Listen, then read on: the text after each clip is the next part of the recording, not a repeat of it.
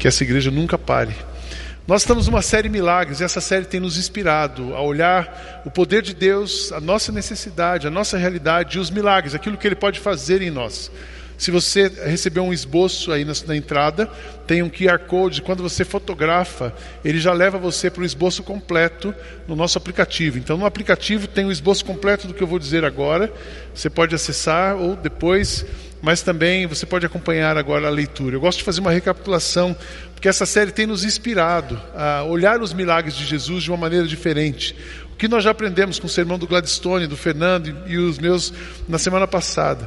Primeira coisa é que a sua dificuldade de hoje é um terreno fértil para que o milagre aconteça. A gente não pode esquecer disso.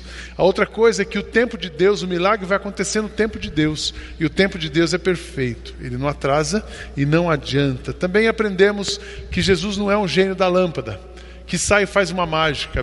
Jesus não faz mágica, Jesus faz milagre. Mágica é ilusão, o milagre é real. Então Jesus trabalha na nossa limitação, mas com realidade. Também aprendemos que Jesus está pronto para agir.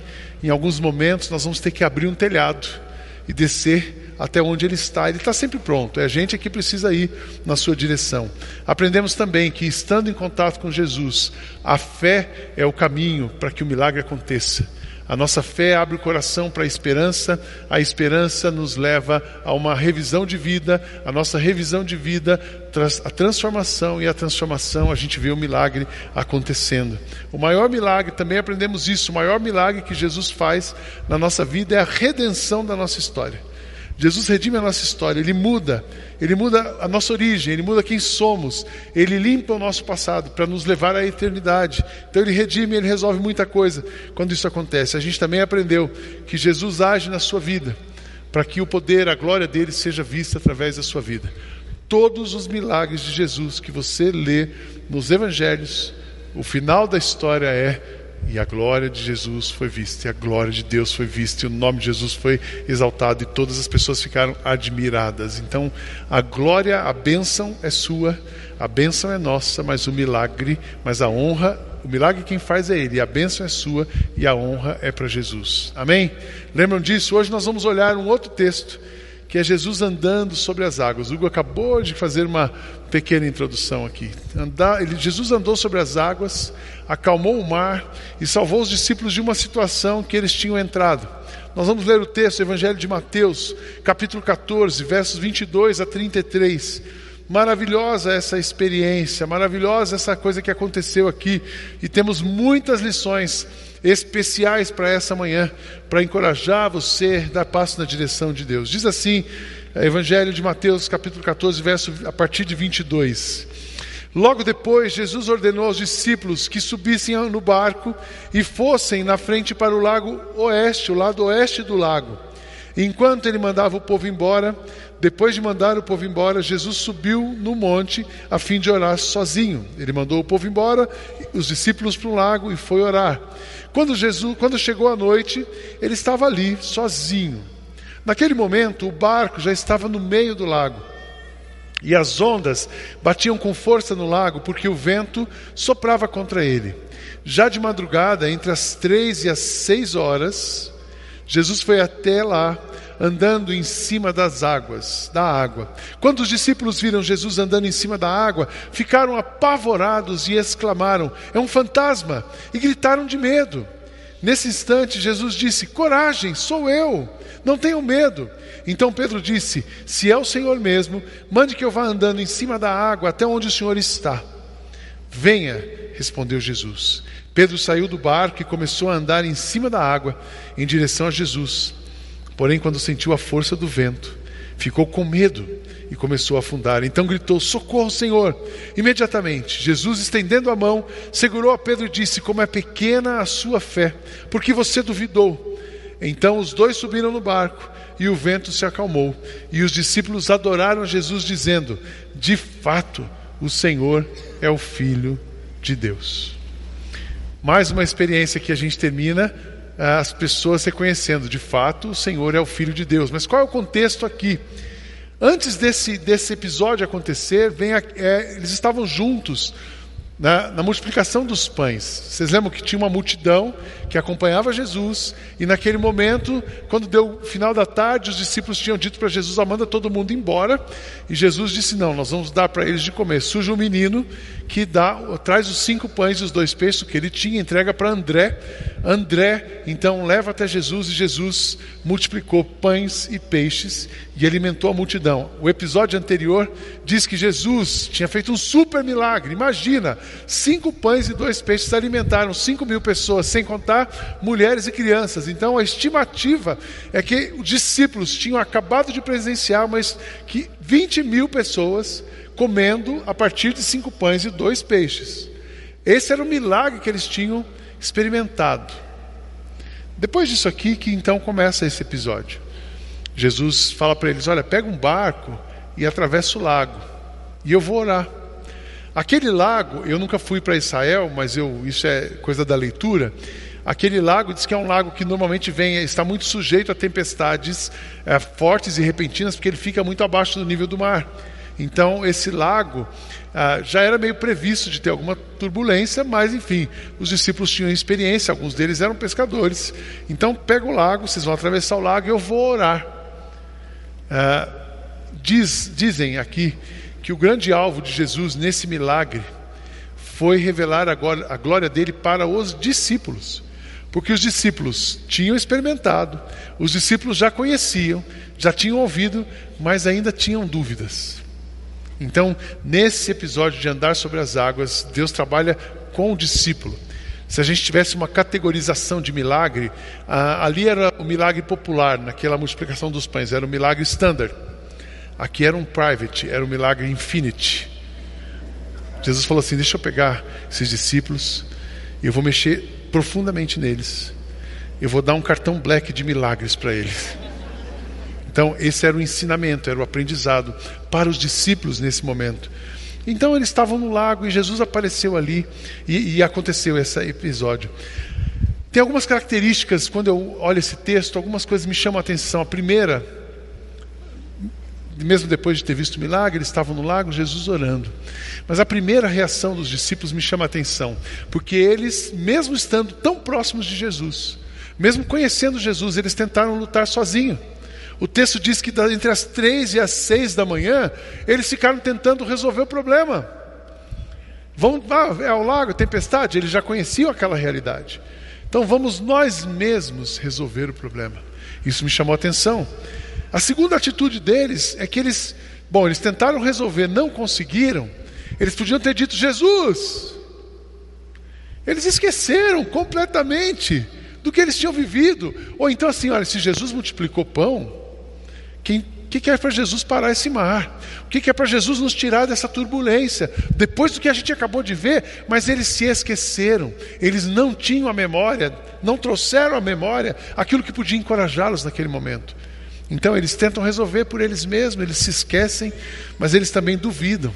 Quando Jesus se aproxima, eu acho Pedro tão interessante, né? Esse, temperamento de Pedro, é, ele, ele, é o Pedro é impulsivo, né? Eu sempre falo aqui do temperamento de Pedro, é colérico, sanguíneo, hemorrágico.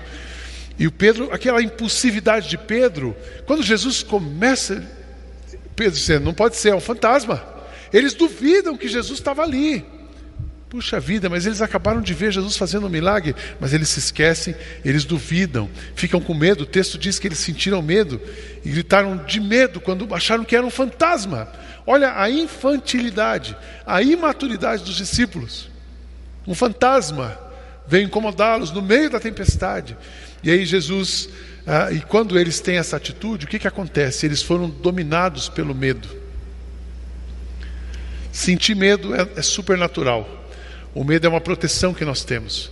Mas o texto diz que eles foram dominados pelo medo. Eles sentiram medo no, no, quando viram, acharam que era um fantasma. Eles sentiam medo também quando Jesus mandou ele sair e andar. Pedro só afundou porque ele sentiu medo, a força do vento. Quando sentiu a força do vento, Pedro ficou com medo e começou a afundar. Então ele foi dominado pelo medo. Olha que coisa interessante mesmo sendo um discípulo escolhido, mesmo andando com Jesus, mesmo tendo visto o milagre. Eles se esquecem, duvidam, afundam, são dominados pelo medo, mas tem um momento que eles se rendem. E a hora que eles se rendem completamente é que Jesus então pega e tira Pedro da água. Tirou Pedro da água, acalmou a tempestade. Quem é esse que até os ventos e os mares lhe obedecem? E diz o texto que os discípulos o adoraram, dizendo: De fato, o Senhor é o Filho de Deus. Foi nesse momento que eles assim, agora nós experimentamos. Então, em alguns momentos, Deus vai colocar você numa dificuldade que é só sua e vai trabalhar com você para se revelar para você de uma maneira pessoal, profunda, que só você vai conhecer Deus daquele jeito, porque é na sua fraqueza que o poder dele se manifesta. Então, eu queria refletir com vocês nessa manhã, é, o que, que a gente pode aprender com essa experiência e qual é a nossa, quais serão as nossas atitudes diante das dificuldades da vida, olhando para esse texto, diante de uma dificuldade, uma turbulência pela qual você esteja passando ou passou. Porque turbulência é assim: você está passando, passou, vai passar.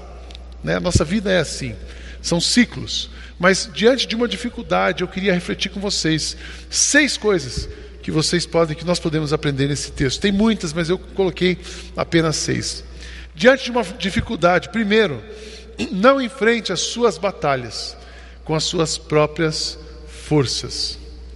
É a nossa tendência natural, mas não enfrente as suas batalhas com as suas próprias forças. Não tente resolver pela razão. Eu não sei você, mas eu, Sidney, quando eu tenho um problema, a minha primeira atitude é parar e pensar: bom, o que, que a minha cabeça diz? Diz para fazer isso, isso, isso, racionalmente e rapidamente eu tomo uma decisão, mas ela é racional e rápida, mas nem sempre é a melhor decisão.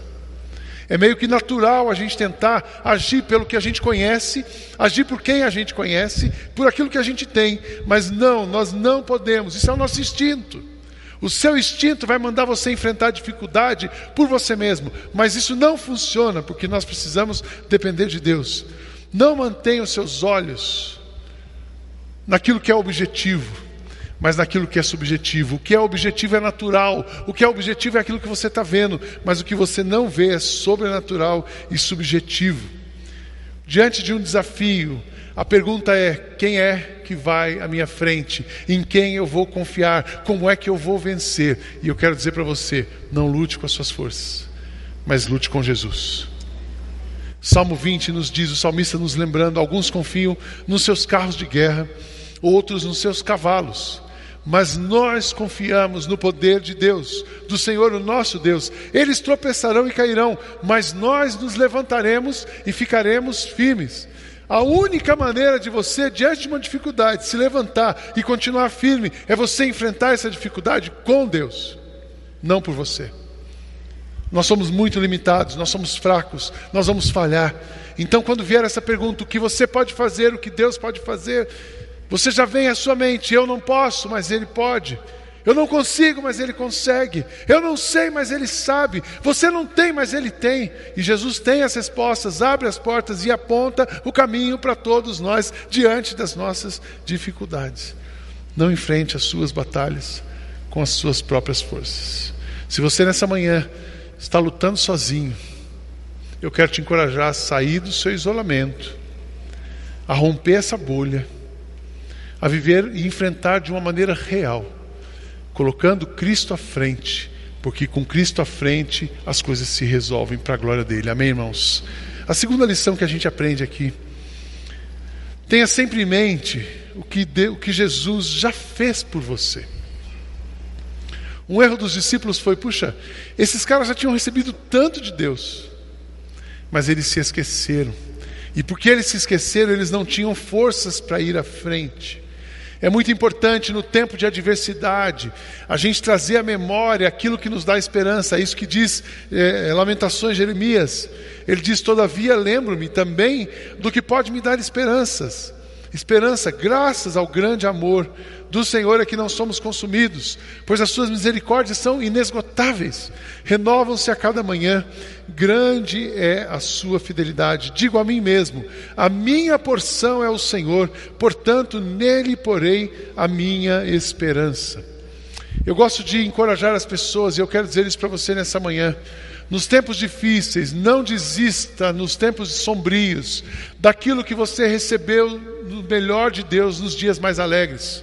O Rick Warren dizia: não desista nas trevas daquilo que você recebeu na luz.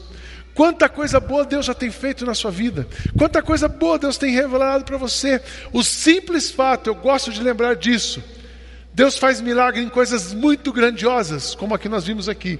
Mas Ele faz milagre em coisas pequenas, simples da nossa vida. Quantas, quantos milagres Deus já fez na sua vida? O simples fato de você estar aqui nessa manhã é um milagre. Aí você fala, não, mas minha vida hoje está ruim. Não, Deus tem coisas para fazer. E Ele vai, Ele vai te revelando. O dia escuro, o dia escuro vai passar. E o sol vai voltar a brilhar. Amém? Eu acredito nisso. Mas é, para que a gente consiga sobreviver e enfrentar os dias de tempestade, a hora que vem aquela tempestade, a gente precisa lembrar quem somos nós.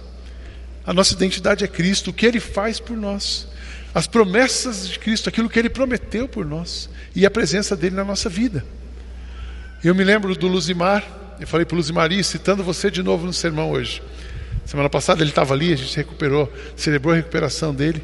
Mas eu me lembro do Luzimar quando ele chegou aqui para trabalhar na igreja como gestor administrativo. Ele já era o nosso tesoureiro, já fazia parte da liderança da igreja. O Luzimar teve uma carreira é, no, é, no, banco, no sistema bancário, financeiro do país, foi um diretor de banco, quase 40 anos servindo nessa área. E aí ele se aposentou, e eu gosto de trabalhar com os aposentados, e ele veio trabalhar conosco. Ele chegou 1 de fevereiro de 2014. Eu não esqueço dessa cena. 1 de fevereiro de 2014, aí foi um dia maravilhoso. Dia 5 de fevereiro, quatro dias depois, o Luzimar entra na minha sala, meio pálido assim, vermelho, suando, ele estava transfigurado. Disse assim, Sidney, nós só temos dinheiro para pagar as contas da igreja até o dia 20 de fevereiro. Eu falei assim, glória a Deus, Luzimar. Hoje é dia 5. Nós temos até o dia 20. Ele, como assim, Sidney? Falei, Luzimar, a igreja é assim, o maná cai por dia. Porque com Jesus é assim. Mas numa empresa não funciona assim. Numa empresa, se você, você vai fazer um investimento, se você não tiver o valor provisionado, você não investe. Você vai fazer um evento. Se você não tiver o dinheiro do evento separado, você não faz. Mas na igreja, sabe por quê? Ela tem produto para vender. A nossa igreja não tem produto para vender. Nós vivemos pela fé, um milagre todo dia. Então Luzimar aprendeu isso, foi aprendendo nos, nos cinco anos que ele está aqui.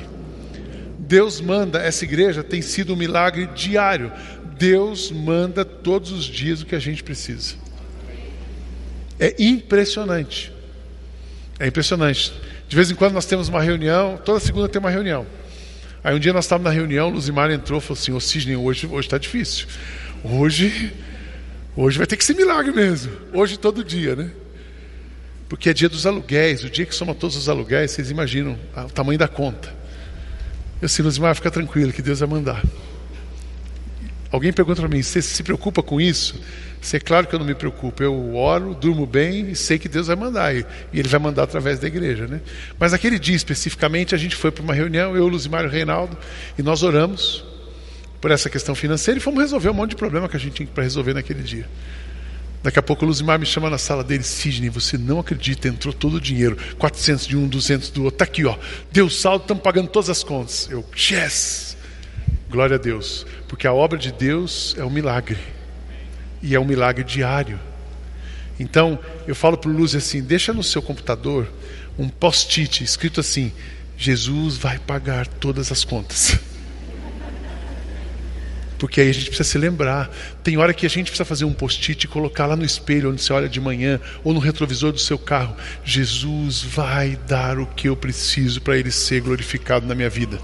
Nós não podemos esquecer do que Ele já fez. Quantas coisas Ele fez na sua vida. Quantas histórias. Os discípulos se esqueceram, mas nós não podemos esquecer. Essa, e esse fato da gente ter na nossa memória, isso nos encoraja a enfrentarmos os desafios. Porque desafios, problemas são ciclos. Eu sempre tenho dito na nossa família, o ano passado foi difícil para a nossa família. Esse ano a impressão que eu tenho é que Deus falou assim, deixa eu dar uma trégua na família, para eles respirarem um pouquinho, né? E um monte de coisa boa acontecendo. Para que a gente possa respirar. Mas Deus sempre está cuidando de nós, Ele cuidou de nós no ano passado também. Ele cuida da gente em todos os dias. Jesus vai fazer tudo o que eu preciso para glorificar o Seu nome. Amém, irmãos? Não se esqueçam disso, tragam a sua memória. Terceira lição: Jesus está com você, mesmo que você não veja. A gente canta isso, mesmo que eu não veja, Deus cura, mesmo que eu não sinta, Deus age, não deixará, mas a hora que vem a tempestade, a gente fala assim: cadê Deus? Deus se esqueceu de mim. Não, Deus está com você todos os dias, ainda que ausente fisicamente, Ele está presente espiritualmente. Onde é que Jesus mora? Aqui dentro. Você é o lugar onde Jesus habita, Ele está com você, Ele está em você. Amém? Então Ele vai ajudar você a enfrentar todos os desafios. Mesmo que venha uma coisa muito difícil, Ele está com você. Na verdade, esse foi o grande ensinamento para os discípulos. Porque entender racionalmente, eles já tinham entendido. Entender religiosamente, eles já tinham entendido. Eles já tinham deixado as religiões, os caminhos que eles seguiam, estavam seguindo Jesus. Mas eles precisavam ter esse, essa, esse aprendizado espiritual. Que Jesus ele está presente espiritualmente na nossa vida, em todos os momentos, em todos os lugares, em tudo aquilo que nós fazemos. E Ele vai nos proteger, Ele vai nos cuidar, Ele vai nos orientar. E a presença dele é que nos protege. Como diz o apóstolo Paulo, por isso, porque Ele está em nós, não desanimamos, embora exteriormente estejamos a desgastarmos, interiormente estamos sendo renovados dia após dia, pois os nossos sofrimentos leves e momentâneos estão produzindo para nós uma glória eterna, que pesa mais do que todos eles.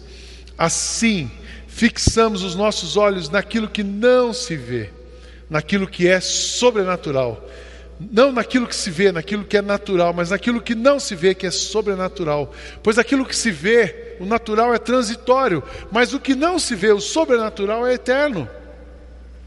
Então você pode olhar o que está acontecendo, mas você pode olhar o que Jesus quer fazer.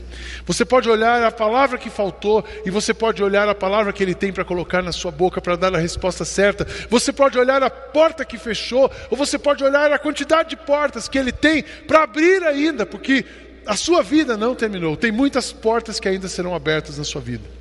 E quem vai dar esse direcionamento para você é Jesus que vive dentro de você. E ele fez isso com os discípulos. Jesus está em você. Só que deixe ele dirigir os seus passos. Não caminhe por você. Não caminhe como se você não tivesse, se ele não estivesse perto. Ele está perto, os discípulos se esqueceram. Mas não se esqueça, enfrente os seus desafios a partir disso. A outra lição que nós aprendemos aqui: diante dos desafios, seja forte e corajoso. Não fui eu que, assim como Josué tinha o desafio de levar terminar a missão, Moisés foi até um determinado ponto, mas a entrada na terra prometida era com Josué. Então Deus aparece a Josué e diz: Olha, você não fui eu que ordenei a você, seja forte e corajoso, não se apavore, nem desanime. Josué recebeu uma dose extra de encorajamento, pois o Senhor, o seu Deus, estará com você por onde você andar. Quando aparecer uma dificuldade na sua vida, seja forte e corajoso. O que significa ser forte e corajoso? Significa não sentir medo? Não, é impossível você não sentir medo. Você precisa sentir medo. Eu preciso sentir medo, todos nós. O medo é uma proteção. Mas nós não podemos nos deixar dominar pelo medo. Diante de uma dificuldade, não deixe o medo dominar os seus sentimentos e paralisar as suas ações. Os discípulos foram paralisados pelo medo. Os discípulos duvidaram pelo medo, porque o medo dominou. Não conseguiu nem ver Jesus, nem ouvir Jesus, nem tampouco reconheceu a voz de Jesus. Seja corajoso. Como é que a gente é corajoso? Coragem não é ausência de medo, mas coragem é a disposição de enfrentar o medo. Enfrente os seus medos. Enfrente as tempestades, enfrente as lutas, porque quando enfrentamos é que nós experimentamos Deus e nós descobrimos. Uma outra coisa que eu olho para cá, nesse seja forte e corajoso, quando eu olho a experiência dos discípulos, se os discípulos tivessem passado por aquele momento, pensando no final da história, eles teriam ficado tranquilos. Porque no, não, é, não, é, não é o ditado brasileiro, no final tudo dá certo, isso é coisa de brasileiro. Mas com Cristo no barco, tudo vai muito bem e passa o temporal. Porque em Cristo nós somos mais do que vencedores. Eles podiam ter pensado o seguinte: tem uma turbulência, mas nós estamos com Jesus, Ele está em nós. Nós acabamos de vivenciar o que Ele faz. Então calma aí, que vai passar e nós vamos terminar bem. Se eles tivessem olhado o final da história naquele momento, eles teriam ficado em paz. Então eu não sei qual é o seu momento.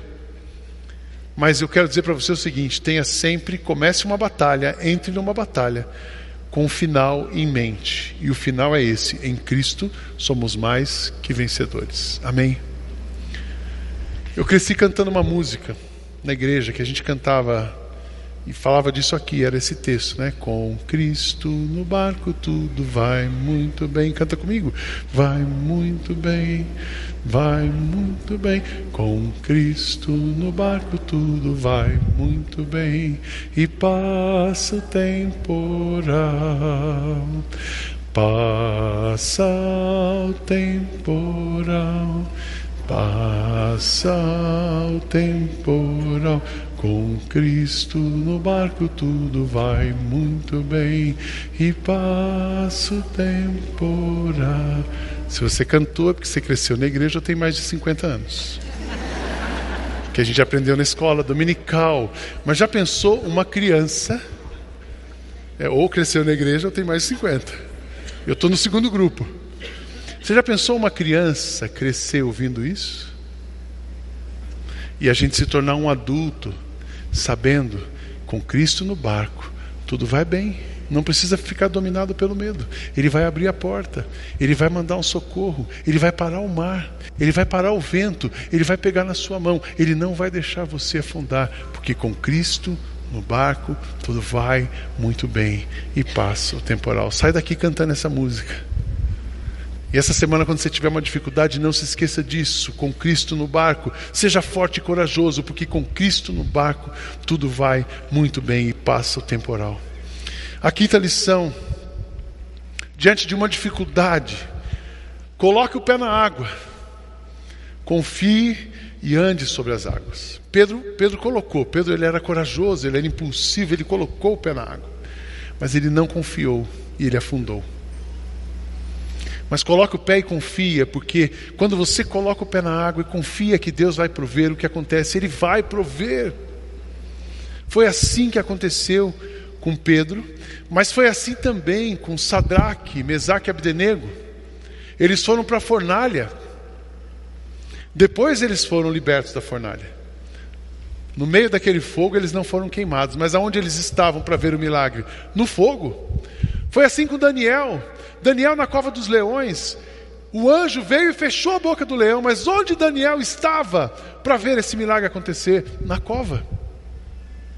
Foi assim com os discípulos, eles viram os pães sendo multiplicados e a multidão foi alimentada, mas primeiro a multidão ficou com fome.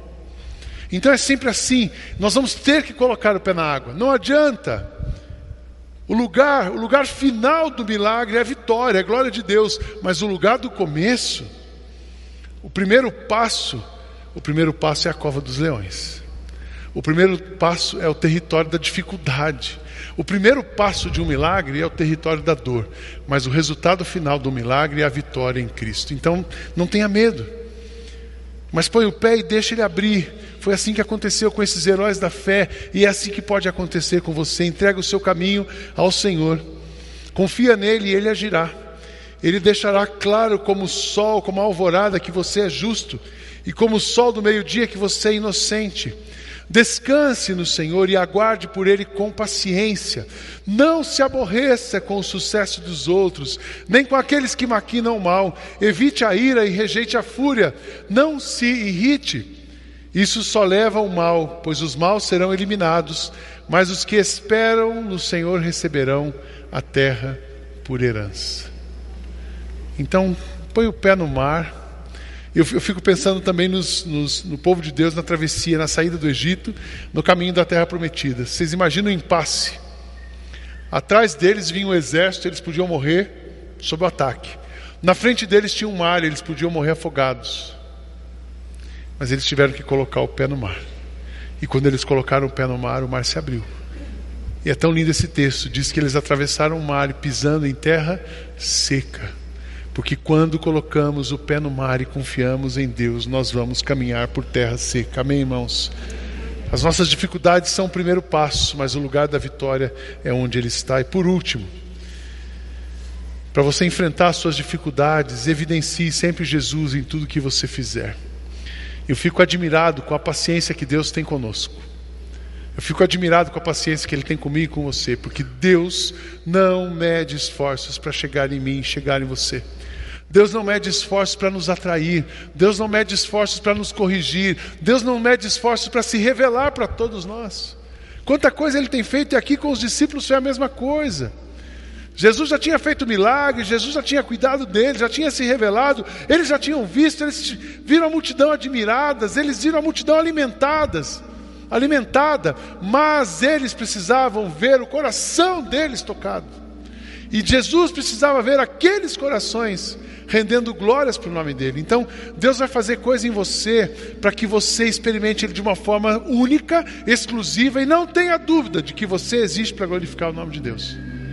E você vai viver para a glória dele, você vai se mover por causa dele, você vai. Tudo que ele vai fazer na sua vida, de determinado momento, a experiência que você teve, aí você não vai mais olhar para trás, não, eu vou ser forte e corajoso, eu não quero, quero trazer à minha memória o que vai me esperar, eu não vou duvidar mais, não vou duvidar, não vou negar, eu vou me render e vou avançar. Esse é o plano de Deus para todos nós. Experimente Jesus, vença com Jesus, mas brilhe para Jesus. Jesus quer brilhar através da sua vida. Por isso que Ele quer fazer um milagre na sua vida. Deus não vai medir esforço para você viver conectado com Ele, mas você precisa abrir o seu coração, baixar suas defesas, deixar sua carne de lado e crer somente nele. Quando isso acontece, é que as coisas acontecem. Eu fico impressionado que os discípulos andaram com Jesus, mas não conheciam Jesus profundamente. E no momento de dor é que Jesus se revela a eles. E eles então passam a experimentar Jesus. Eu não sei qual é o seu momento hoje, mas eu sei de duas coisas. Primeiro, que para você vencer os desafios da vida, você precisa andar com Jesus. Eu falo que viver é difícil, viver sem Jesus é impossível. É impossível. E a segunda coisa, eu não sei qual é o seu momento, mas eu sei que diante da sua dificuldade você precisa botar o pé no mar. Você precisa descer na cova dos leões. É ali que você vai experimentar o milagre. É ali que Deus vai fechar a boca do leão, vai preservar a sua vida e cuidar de você. Amém? Feche seus olhos. Nós vamos cantar uma canção. Mas antes disso, eu queria primeiro fazer uma pergunta. Se alguém nessa manhã Quero entregar a vida para Jesus, porque não tem como viver desse jeito sem entregar a vida para Jesus. Não tem como andar sobre as águas sozinho. Sozinho você afunda. Por você você afunda. Duvidando você afunda. Mas com Jesus a gente vai. Alguém gostaria nessa manhã de entregar a vida para Jesus? Levante sua mão. Deus abençoe você. Eu quero orar por você. Deus abençoe você. Mais alguém? Deus abençoe a senhora. Deus abençoe você aqui no meio. Amém. Levante sua mão. Deus abençoe a senhora aqui, você aqui do lado. Deus abençoe você lá atrás. Amém. Mais alguém, levante sua mão. O que significa receber Jesus? Deus abençoe você aqui no meio. Receber Jesus, eu quero andar com Jesus. A minha fé está em Jesus. Deus abençoe você lá atrás. Levante sua mão. Deus abençoe você. Deus abençoe você. Deus abençoe você aqui na frente. Ali e aqui no meio, lá no fundo. Deus abençoe você. Mais alguém desse lado direito. Deus abençoe você. Deus abençoe você aqui à direita. Muito obrigado. Deus abençoe você aqui também. Mais alguém, levante sua mão bem alto para eu te enxergar aqui na frente lado esquerdo, levante a sua mão lá atrás. Deus abençoe você. Deus abençoe você. Mais alguém, levante a sua mão bem alto. Deus abençoe você. Receber Cristo não é receber religião, não é receber um pastor, não é seguir uma igreja ou uma denominação ou um homem, mas é seguir Cristo, aquele que é capaz de pegar na sua mão e fazer você andar sobre as águas, aquele que é capaz de apagar um fogo e você não morrer queimado, mesmo estando dentro de uma fornalha. Esse é o Cristo que nós servimos. Esse é o Cristo que nós adoramos. Esse é o Cristo que nós amamos. Alguém mais quer entregar a sua vida para Cristo? Pode levar. Deus abençoe você. Deus abençoe você. Levante a sua mão. Mais alguém? Deus abençoe. Mais alguém? Vou terminar essa parte. Lá atrás. Deus abençoe você lá atrás. Deus abençoe você aqui. Amém. Que lindo ver isso. Eu acredito que Deus está tocando pessoas. Hoje, no final do primeiro culto, veio um homem, primeira vez que ele entra numa igreja evangélica, e o seu pai, o, o seu filho trouxe aqui.